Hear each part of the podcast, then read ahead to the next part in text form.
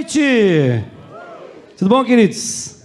Vocês viram que coisa mais linda aqui? Quem fez a oferta e a, e a intercessão? Oh, meu Deus! Como eu sou um homem abençoado. Amém? Glória a Deus. Nós cremos, querido, que há um mover de glória neste lugar poderoso, em nome de Jesus. Amém? Eu creio sim. Cada vez que eu venho na casa do Senhor, venho com uma expectativa muito elevada. Qual é a tua expectativa quando você vem para a casa do Senhor?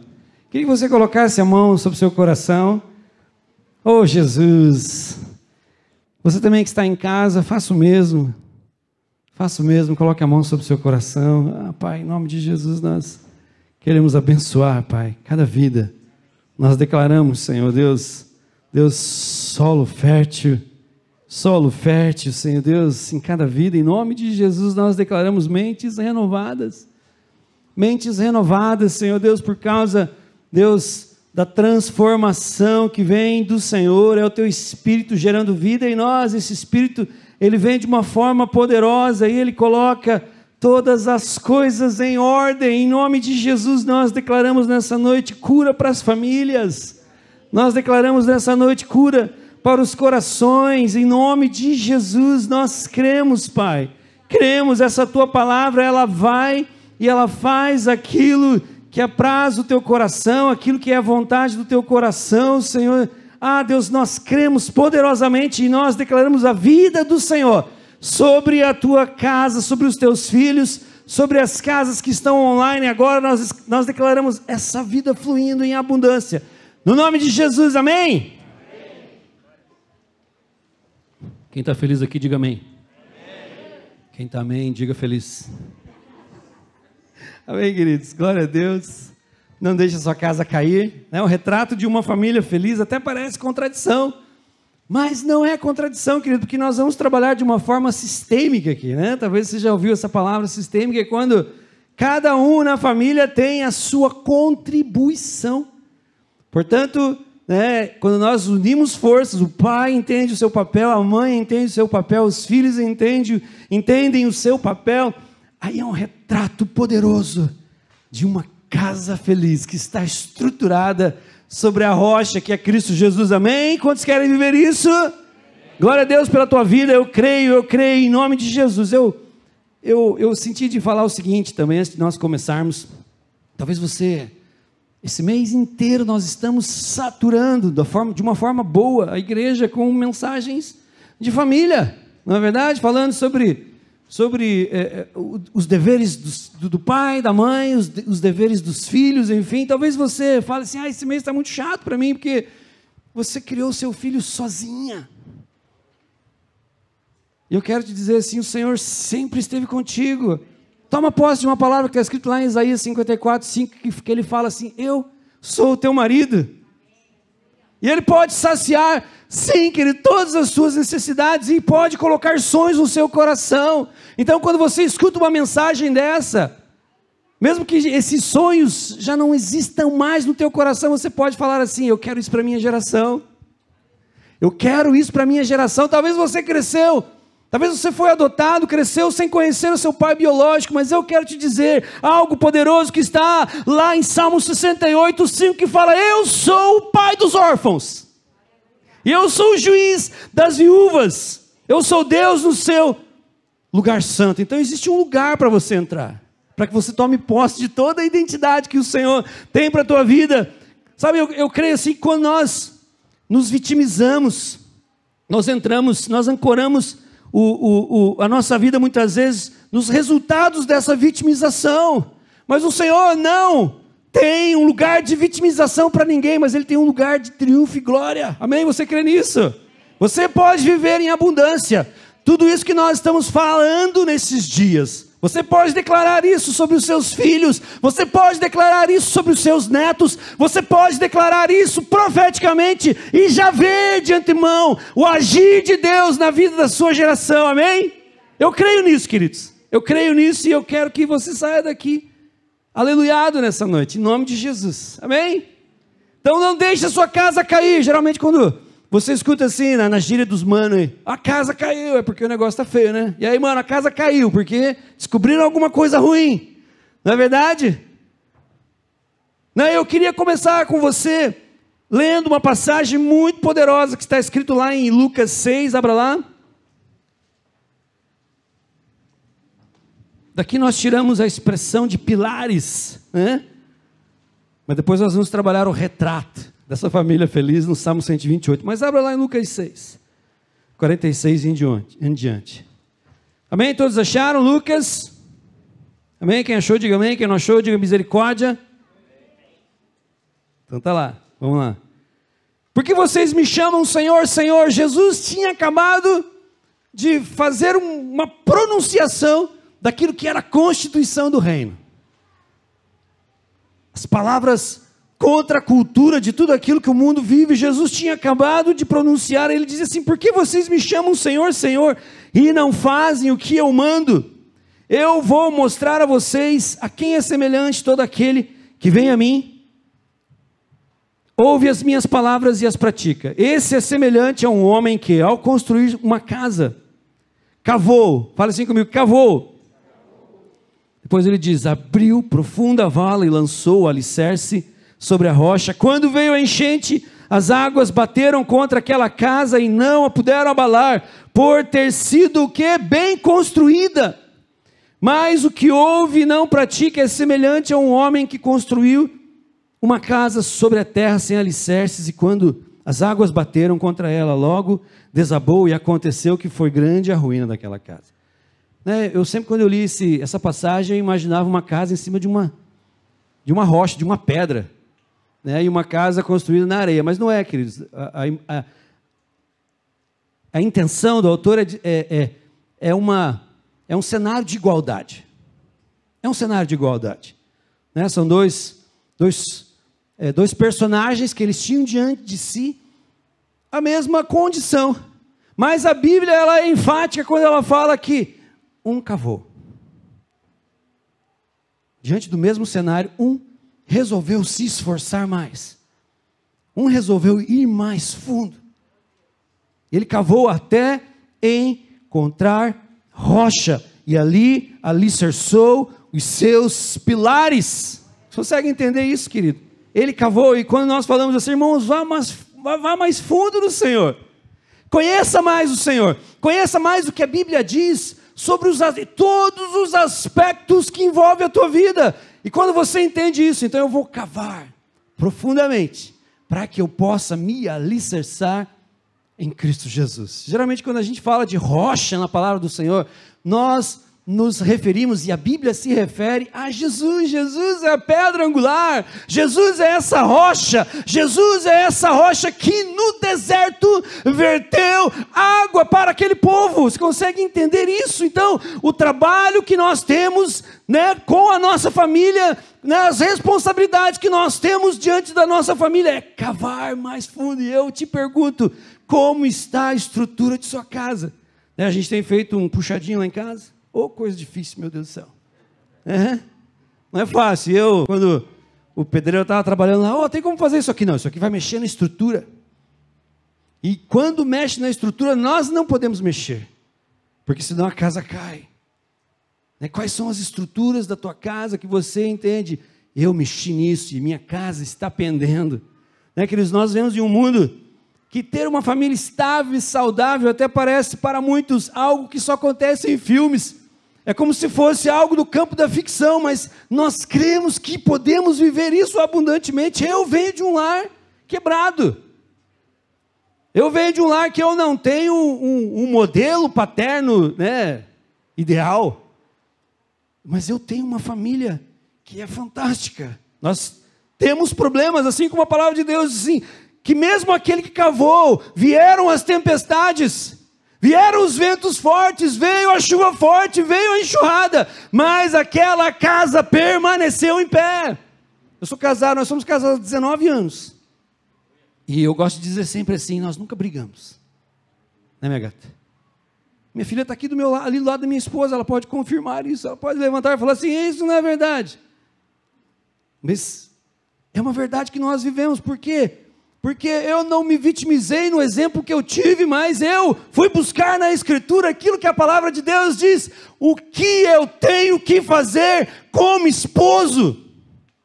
Então a Bíblia não abre, não abre é, nenhuma lacuna para vitimização. Então nós estamos diante de uma situação de igualdade. Eu queria agora que você abrisse comigo lá no Salmo 128. Quando eu li isso aqui, saltou aos meus olhos e eu entendi que isso é o retrato de uma família feliz. Durante esse mês, queridos, nós aprendemos, nós vimos tantos princípios, tantas chaves sensacionais.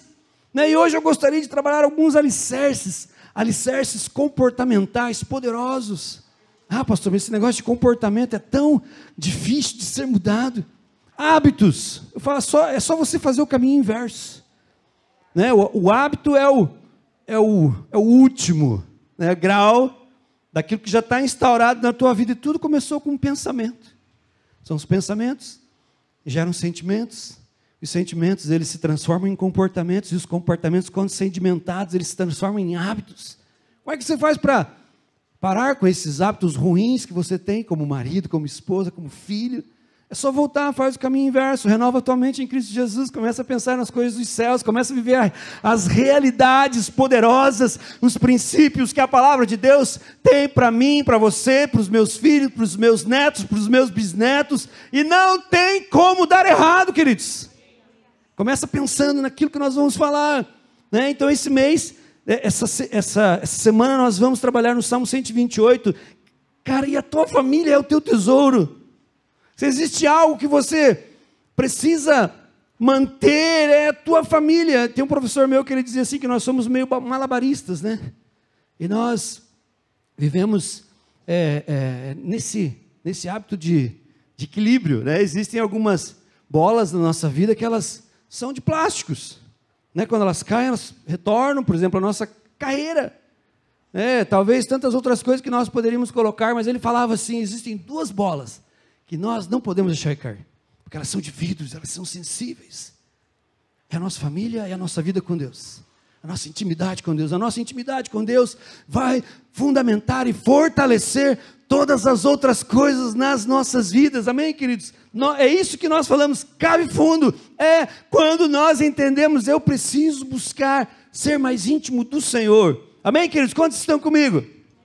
Eu queria começar lendo ali no Salmo 128, no versículo 1 que diz assim: Bem-aventurado aquele, aquele, esse aquele aqui é um sujeito oculto, que nós poderíamos, com toda certeza, por causa do contexto que a palavra nos apresenta, o homem, o esposo, que teme o Senhor e anda nos seus caminhos. Né?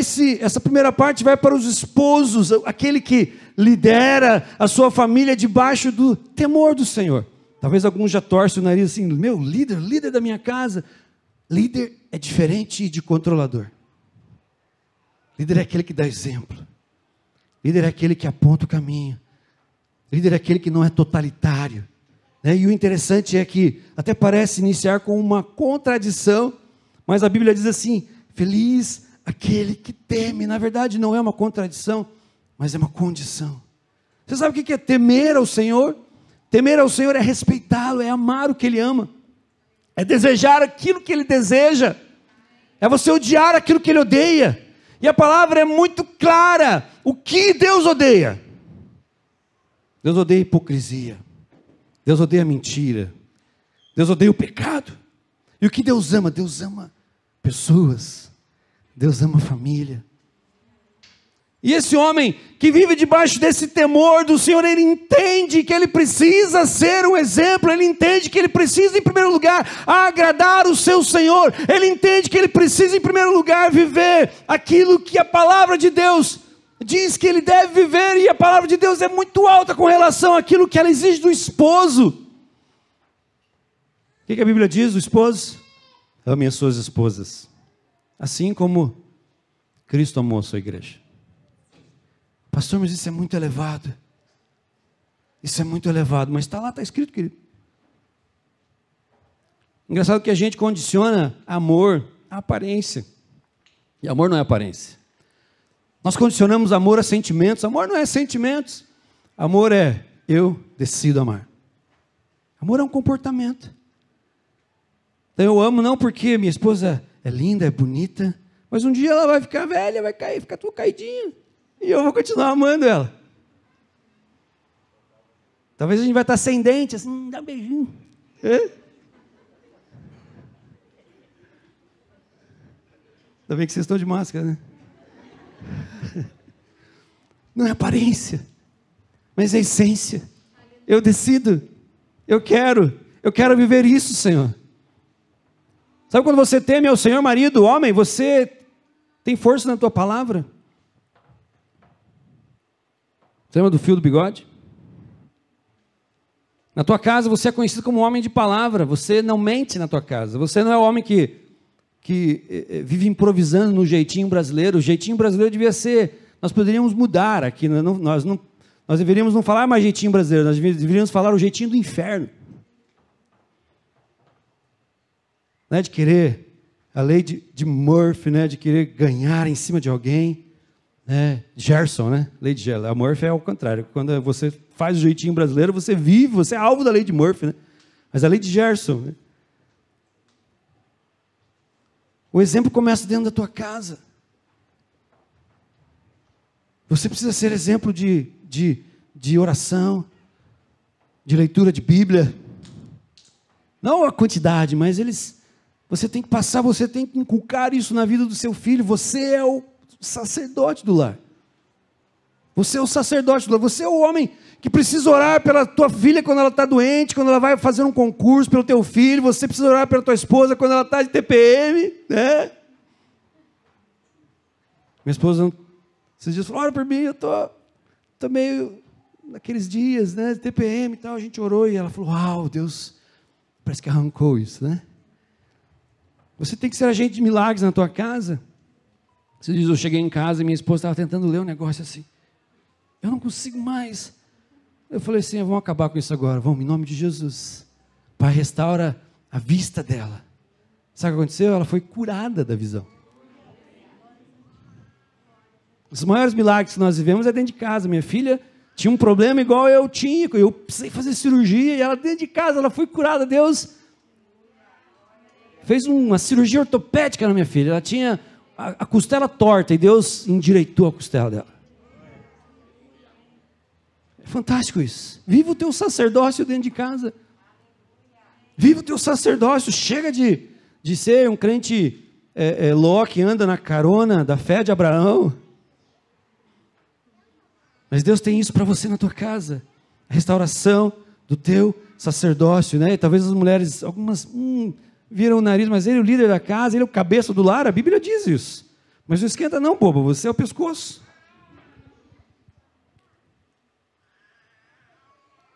Lá em casa a última palavra é sempre minha.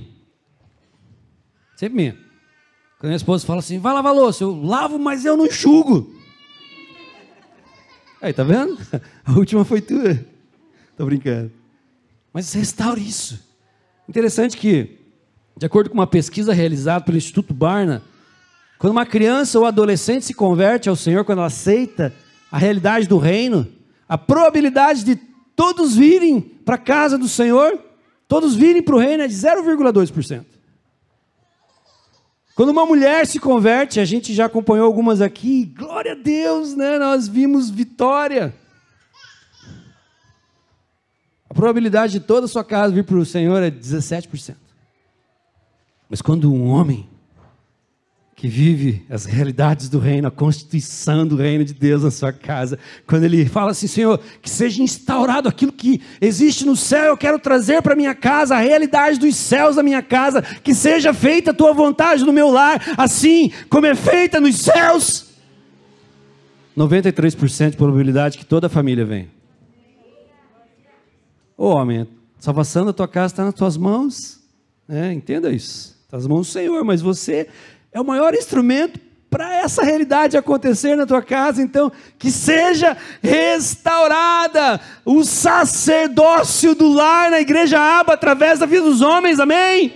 Como nós vemos aqui, a academia de oração dos homens, três.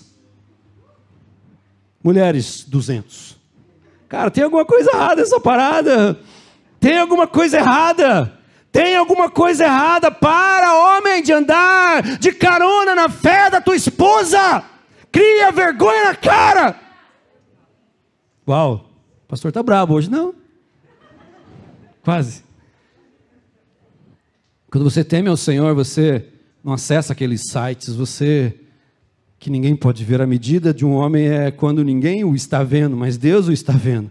E quando ele teme ao Senhor, ele entende: oh Deus, o Senhor está me vendo, e é tão lindo ser contemplado pelo Senhor, é tão bom Deus ser amparado pelo Senhor, é tão bom andar sabendo que este Deus está com os olhos atentos sobre a minha vida em todo o tempo. Deus me acha, porque os teus olhos estão por toda a terra para se fazer forte com o coração daqueles que estão em ti, que esperam em ti, que te querem.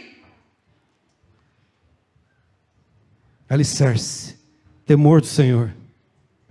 Amém? Posso ouvir o amém dos homens aí? Quando Cristo governar a nossa alma, homens, teremos então condições de governar a nossa casa. Agora quero que você leia comigo lá no versículo 3 do Salmo 128, que é para você, esposa.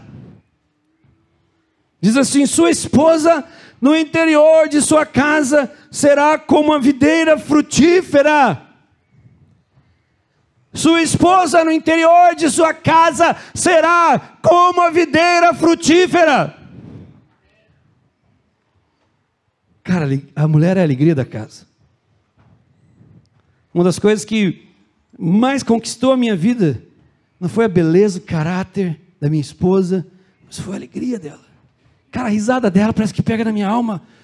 E aquilo, uau, é fantástico. Alegria, a esposa precisa ser a alegria da casa. Alguém já diz assim, quando a mulher é triste dentro de casa, até os cachorros, o papagaio, eles são tristes.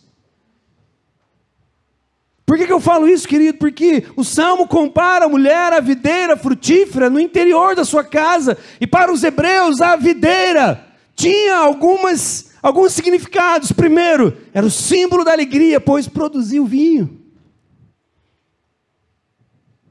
Vinho da alegria. O vinho na Bíblia tem uma conotação poderosa de alegria. Por isso o vinho novo é melhor, este vinho veio com a vida de Cristo Jesus para as nossas vidas. E eu digo, a alegria não é ah, um sentimento, eu não me sinto alegre. Para, joga isso. Não, não precisamos ser tão almáticos.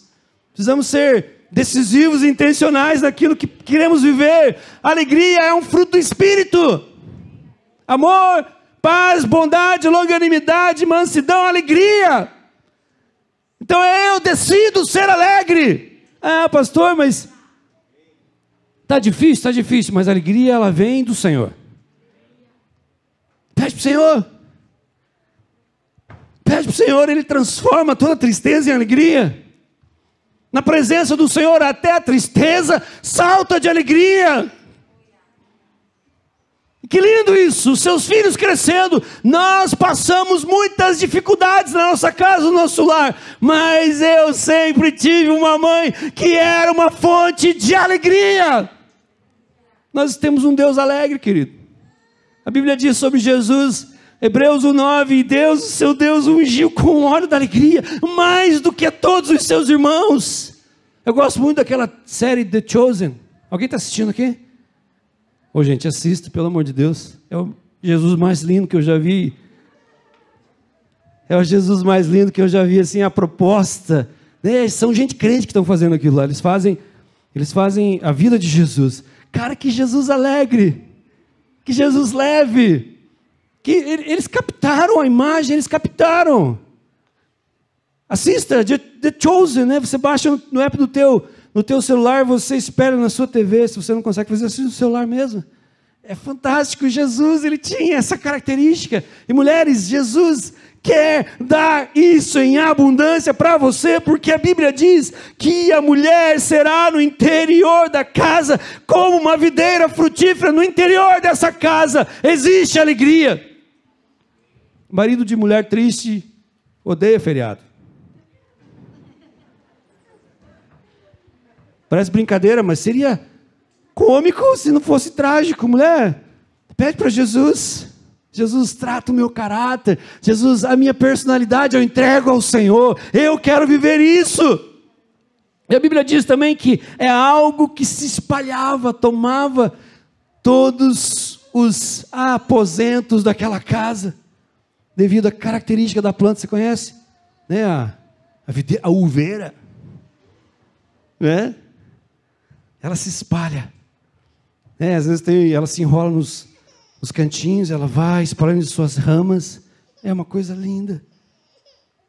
E a terceira característica é que ela é uma planta delicada, mas muito resistente, pois ela floresce meio em terra árida. Ah, pastor, mas lá em casa a terra é árida.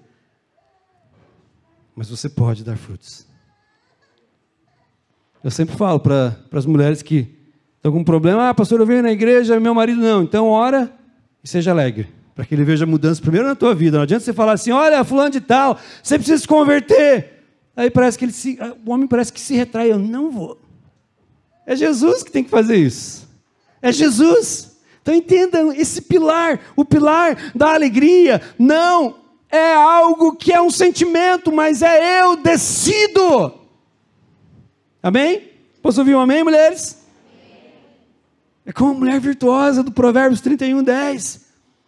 E, e, o contrário também, a mulher insensata produz a insatisfação no lar. Provérbios 14, 1 é quando o vinho vira vinagre. E para o vinho virar vinagre, queridos, é muito fácil. Então, viva a abundância de alegria que existe no reino. O reino de Deus é alegria, paz. É alegria, paz. E no outro eu esqueci, acho que é esperança. Então, a alegria é 33% do reino. O reino de Deus é alegria, paz qual que é a outra? Me ajudem. Esperança?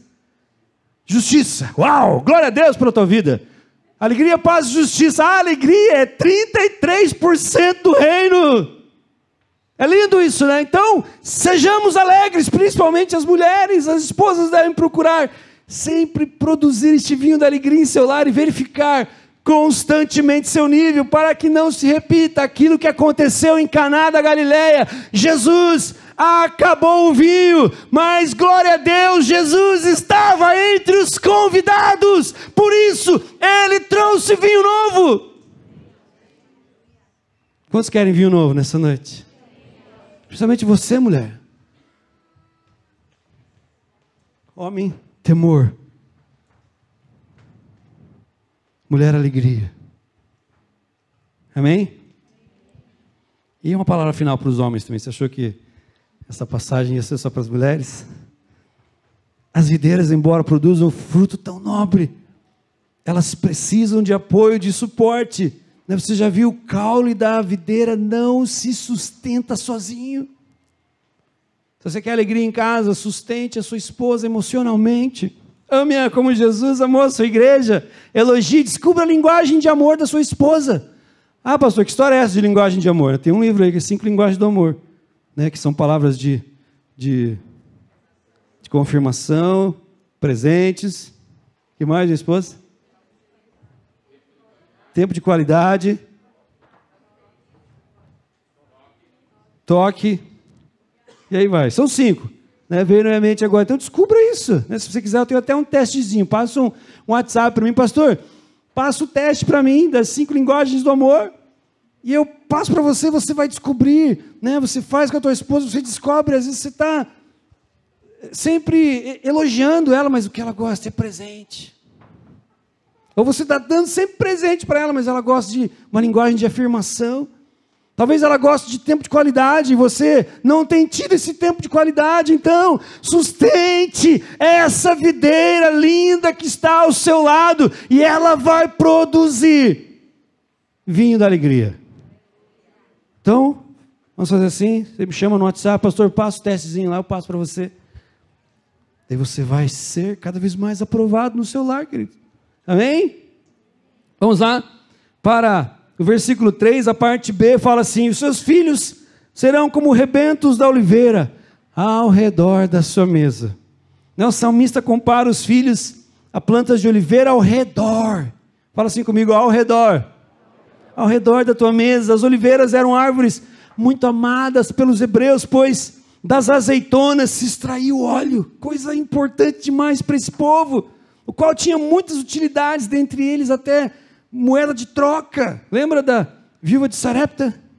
Né, que o, o, o, o profeta falou assim: enche as vasilhas com azeite, paga a sua dívida. né, paga toda a sua dívida e o resto você vende e vive. E eles usavam também para fazer alimentos, querido. E uma das coisas interessantes dessas árvores era a longevidade, era algo que ia longe. Algumas chegam a viver até 3 mil anos de idade. É sucesso, isso é sucesso. As oliveiras são símbolo de futuro. Quando Deus quis dizer a Noé: Noé, há esperança para a humanidade, Ele colocou um ramo de oliveira no bico de uma pomba. Sucesso de uma família. É o direcionamento dos filhos. E os filhos, eles são a esperança da família, da igreja, da sociedade. Mas isso é preciso é preciso que eles convivam com os mais velhos, né? O Mark Twain ele fala assim: quando eu tinha 14 anos, eu me desliguei do meu pai, eu falei assim: nossa, esse, esse, esse meu pai está tão, tá tão ultrapassado, tão desatualizado. E ele diz assim: quando eu tinha 19 anos, eu abracei meu pai, como é que você pode ter aprendido tanto em tão pouco tempo? Né? O seu pai, a sua mãe, é fonte de sabedoria. Honre teu pai, Honre tua mãe. Eu, eu acho interessante que é, é, é o único mandamento promessa de longevidade. Honre seu pai e sua mãe para que se prolongue os seus dias sobre a face da terra. Eu gosto muito do pastor Luiz, da Igreja Videira. Diz que ele sofreu um acidente. Eu acho que eu já até falei isso aqui. Ele sofreu um acidente e os médicos falavam assim: Você vai morrer.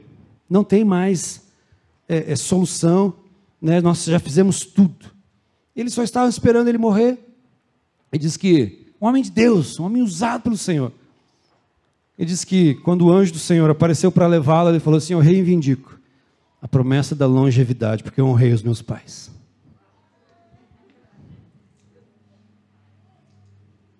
Os filhos, levantem a mão aqui. Será que você consegue viver isso? Eu reivindico a promessa da longevidade, porque eu honrei os meus pais. E o anjo só fez assim. E o cara está vivo até hoje. Ele é pastor de muitas igrejas. Eu reivindico a promessa da longevidade. Mas é, a Bíblia fala assim que eles será, é, é, serão como rebentos da oliveira ao redor da sua mesa. E, e é só desse modo a chama da fé pode ser transmitida. É por isso que no Salmo os filhos são comparados a essa árvore tão poderosa na presença dos pais, convivendo, valorizando e aprendendo. A palavra de Deus diz em Malaquias 4:6: Eu converterei o coração dos pais aos filhos, e eu converterei o coração dos filhos aos pais, e se isso não acontecer, eu ferirei a terra com maldição. E o contrário disso, então, se isso acontecer, eu liberarei bênção sobre as casas, liberarei bênçãos sobre as famílias, liberarei bênçãos sobre a terra, liberarei bênçãos sobre as nações.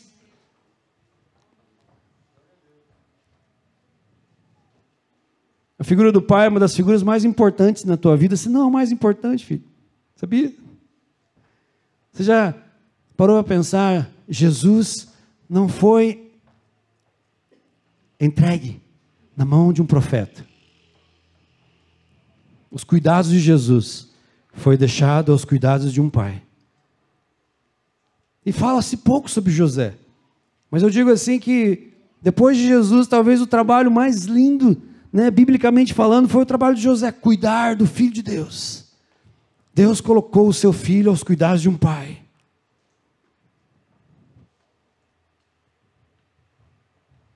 Honre teu pai, filho. Filha, honre teu pai. Valorize teu pai e tua mãe, honre-o, honre-o, honre-o. E o Senhor vai derramar ricas bênçãos sobre você. E a sua casa vai ser alvo, vai ser alvo das bênçãos do Senhor. E queridos, eu entendo que tudo isso que eu falei aqui são realidades muito profundas, muito poderosas. Ah, pastor, eu não tenho condições, mas eu não estou dizendo para você fazer isso sozinho. Eu não estou dizendo para que você faça isso sozinha. Ah, alguém muito especial que a Bíblia fala que ele mora em nós quando nós reconhecemos todas essas verdades. Ele mora em nós, ele nos convence dessas realidades. É o Espírito Santo. Pastor, como é que eu faço para amar a minha esposa como Cristo amou a sua igreja? Conta com o Espírito Santo, filho. Pastor, como é que eu faço para caminhar com o meu esposo? Ele é muito cabeçudo. Em obediência, debaixo dessa submissão que vocês falam. Submissão é estar debaixo da mesma missão. Não é estar acima, nem estar abaixo. Né? Quando Deus fez a mulher, Ele tirou do lado, né? indicando que está não acima e não abaixo. É, é, é debaixo da mesma missão. É o Espírito Santo, querido. É o Espírito Santo. Pastor, como é que eu faço para obedecer ao meu pai? Ele tem umas ideias muito erradas. Querido, ora pelo teu pai, ora pela tua mãe. Mas obedece. É melhor obedecer do que sacrificar, é melhor obedecer do que perder a bênção do Senhor com relação a essa promessa tão linda que Ele tem para as nossas vidas. Isso é um princípio, filhos. Obedeçam. Vocês são uma geração poderosa que vão muito mais longe. Eu sempre digo que a minha filha, ela vai. O meu teto vai ser o piso dela. O nosso teto precisa ser o, piso dos nossos filhos. São flechas. Flechas vão muito mais longe do que o guerreiro ia com uma espada. São flechas na mão do guerreiro. Assim é a sua geração, assim precisa ser a nossa geração. Filhos, quantos querem ser flechas aqui? Arremessadas por mãos hábeis. Aleluia, nós cremos nisso. Quando nós vivemos isso, o Senhor vem, Ele restaura todas as coisas. Precisamos da ajuda do Espírito Santo. Abra comigo lá em 2 Coríntios 3,18.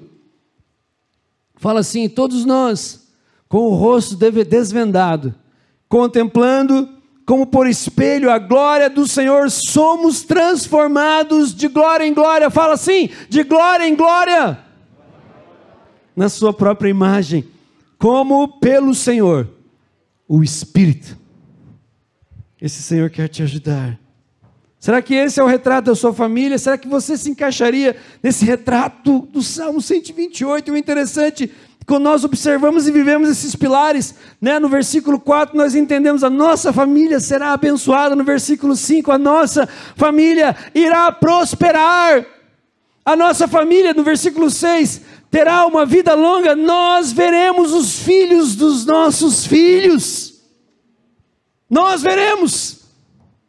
Eu gosto de ler aqueles livros assim, quando o autor fala assim: Eu sou de uma família de, da décima geração de pastores. Porque alguém lá atrás acreditou, alguém lá atrás investiu. Esses dias eu estava lendo um livro que falava assim sobre a justiça de Deus. E a justiça de Deus, às vezes nós não entendemos a justiça de Deus, mas a justiça de Deus ela vem para reparar e restaurar todas as coisas. Eu acho interessante que o autor ele quis que nós pudéssemos entender e ele conta assim uma história de que eles são um casal pastoral e eles vivem na correria, né? Eu entendi o que ele, tem, o que ele falou lá. Nós, nós vivemos na correria, nós e nós atendíamos gente aqui, atendíamos gente lá, nós é, é, é, recebíamos ligação de madrugada e nós corríamos atrás de pessoas, enfim. E a mulher fala assim: algo começou a incomodar a minha vida. Eu não tinha tempo de arrumar a minha casa. Eu não tinha tempo de arrumar a minha casa, então eu via a poeira se acumulando embaixo dos móveis, se acumulando em cima dos móveis, enfim. E eu já estava meio que acostumado com aquilo. Dela fala assim: um dia a minha mãe apareceu para me visitar sem me avisar, né? Quem gosta aqui de visita assim, sem, sem um pré-avisamento? Ó, oh, estou indo aí, né? Às vezes as pessoas falam, ah, pastor, já estou indo aí, estou ah, meu Deus, vamos arrumar a primeira sala. A gente sai. É louco lá arrumando as coisas. Mas diz que, para que a gente possa entender como vem esse julgamento de Deus, porque a palavra de Deus, nesse tempo, o julgamento de Deus, nesse tempo para as nossas vidas. A palavra de Deus diz em Apocalipse 3,19 que eu corrijo todo aquele que eu amo. Eu corrijo. Eu quero colocar as coisas em ordem. Ele diz que quando ela abriu a porta e viu, mãe, você. Ele diz que a mãe olhou, entrou, entrou e olhou. E diz a filha que ela, eu não vi olhar de de condenação na, na, no, no semblante da minha mãe. Eu não vi um olhar de condenação. Mas a minha mãe me olhou com um olhar de misericórdia e ela falou assim: Como é que você deixou tudo isso acontecer? Como é que você deixou a sua casa ficar nesse estado? E é assim o Senhor. É quando nós abrimos a nossa casa para Ele, quando nós abrimos a nossa a, a, intimidade de nossa família, Ele entra e Ele não entra com um olhar de condenação, mas Ele entra com um olhar assim, filho, como é que você deixou isso acontecer? Ele olha para você e fala assim: vamos arrumar tudo, vamos colocar as coisas em ordem, vamos estabelecer princípios, vamos colocar pilares para sustentar a tua família. Ele diz que aquela tarde foi tão maravilhosa para aquela mulher, diz que ela passou um tempo de qualidade extremo com a sua mãe. E no final de toda aquela correria, de todo aquele trabalho, diz que não foi fácil. Mas no final de tudo, né, uma olhou para a outra e falou assim: valeu a pena. A casa limpa, cheirosa. Existe, queridos, existe coisa mais gostosa do que você estar numa casa limpa e cheirosa? Eu não sei você, mas eu me sinto, parece que no meu reino rei da casa, esse é o meu império, é maravilhoso. E o Senhor quer fazer isso com você nessa noite. O Senhor quer restaurar todas as coisas e talvez ser pai, seus filhos, por causa também do seu comportamento em casa. Porque nunca o culto estava bom, nunca a pregação estava boa. Ah, não, essa noite é o pastor Jefferson, e você falava isso perto dos seus filhos. E eles começaram a falar, e o pastor Jefferson, não, hoje não. Eles não querem nem passar perto do pastor Jefferson. Por causa de você. E eu sou legal, cara.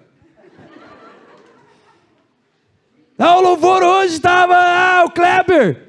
E os caras olham para o Kleber e falam, ah, não, hoje é o Kleber, vou colocar a mão no bolso. Vou só, não, vou usar eu. Então, ah, hoje é o pastor Jefferson está ministrando louvor. Ah, não, ah, a palavra do pastor estava lá hermeneuticamente, exegeticamente errada. Aí você comenta isso para os seus filhos. E seus filhos não têm mais vontade de vir para a igreja. Reverta isso. Fala profeticamente, uau, como o pastor Jéssica pregou, cheio da graça. Nem que seja profeticamente, que ele seja você jogando essa palavra profética na minha vida. Ah, hoje o louvor estava maravilhoso. E outra coisa, o louvor não é para você, e não é você que tem que achar bonito, é Jesus. A gente faz um esforço aqui, né, danado aqui para ficar bonito. Às vezes fica lindo, às vezes fica bonito. A gente quer que sempre fique excelente. Então reverta isso na sua casa, pai e mãe. E cria vergonha na cara, vem orar na quinta-feira, se você pode, seis horas da manhã. Se não, avisa, pastor, não posso ir às seis, eu posso ir às cinco. Eu falo, amém, irmão, eu vou abrir às cinco então. Não dá para ir cinco, quatro, então me liga.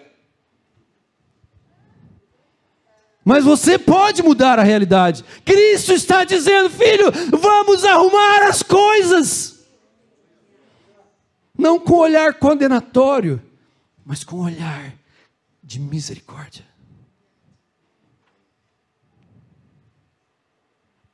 Quantos querem isso? Quantos querem ver os seus filhos fluindo no Evangelho? Quantos querem ver os seus netos fluindo no Evangelho? Quantos querem ver os seus bisnetos? Uau! Vem aqui, minha esposa e minha filha. Quero que vocês coloquem em pé. Pega na mão da tua esposa aí e fala assim: Eu vou viver o temor do Senhor. Fala isso, eu vou viver, eu sou um homem temente a Deus. Olha nos olhos dela. Vamos começar assim, vai, olha nos olhos dela olha nos olhos dela e fala assim: Eu vou ser, ou eu vou melhorar nisso, eu quero viver essa realidade poderosa na minha vida, eu quero amar aquilo que o Senhor ama, e eu quero desprezar aquilo que Ele despreza. Mulher olha para o seu esposo e fala assim: Você tem uma mulher alegre em casa. Você tem uma mulher cheia desse vinho novo cheia deste vinho novo em casa. E eu quero é, é, espalhar isso por toda a minha casa. Será como a videira que se espalha por toda a sua casa, no interior da sua casa. Toda a casa é tomada com essa característica que não é sentimento. Mas aí eu decido, isso é um fruto do Espírito: amor, bondade, longanimidade, mansidão, domínio próprio, alegria, paz. Eu posso viver tudo isso em Cristo Jesus. Eu posso viver, nós podemos, nós podemos. O Espírito Santo nos capacita, por nós mesmos nós não conseguimos, mas o Espírito Santo nos capacita. Feche seus olhos. Começa a dizer: Espírito Santo, me ajuda, me ajuda, me ajuda, me ajuda, me ajuda. Num tempo onde a família é banalizada, num tempo onde é, é, é, é a família é alvo da ira de Satanás. Nós, como família, nós nos levantamos neste tempo. Fala isso para os céus. Fala isso para os céus. Nós nos levantamos neste tempo.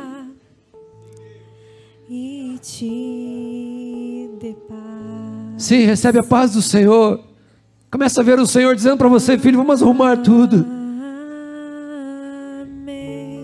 Fala amém, amém. É quando você concorda. Eu quero isso. Eu quero isso, Jesus. Eu quero isso, Senhor. Eu quero isso na minha casa, na minha vida.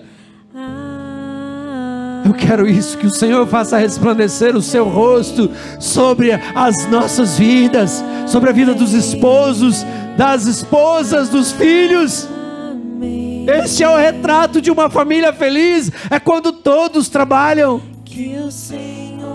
Sim, receba a bênção do Senhor, querido. Chegue em casa hoje e fale: Eu sou um homem abençoado. Eu, com Jesus e a minha esposa e os meus filhos, nós vamos transformar a realidade da nossa casa. Sim, a graça. A graça, a graça, a graça, que a graça, Senhor. Enche, encha os lares, enche os lares com a tua graça no nome de Jesus. Abraça forte aí a sua esposa. Abraça forte aí os seus filhos. Chega em casa hoje e fala: hoje vivemos um novo tempo. Hoje vivemos uma nova realidade. Em nome de Jesus. Em nome de Jesus. Declara essa canção, querido, como uma canção profética na tua vida, como uma canção profética na tua família, em nome de Jesus. Sim sobre os seus filhos, sobre os seus netos, sobre os seus bisnetos. Nós declaramos sobre os meus netos, em nome de Jesus. Que a bênção se derrame até mim.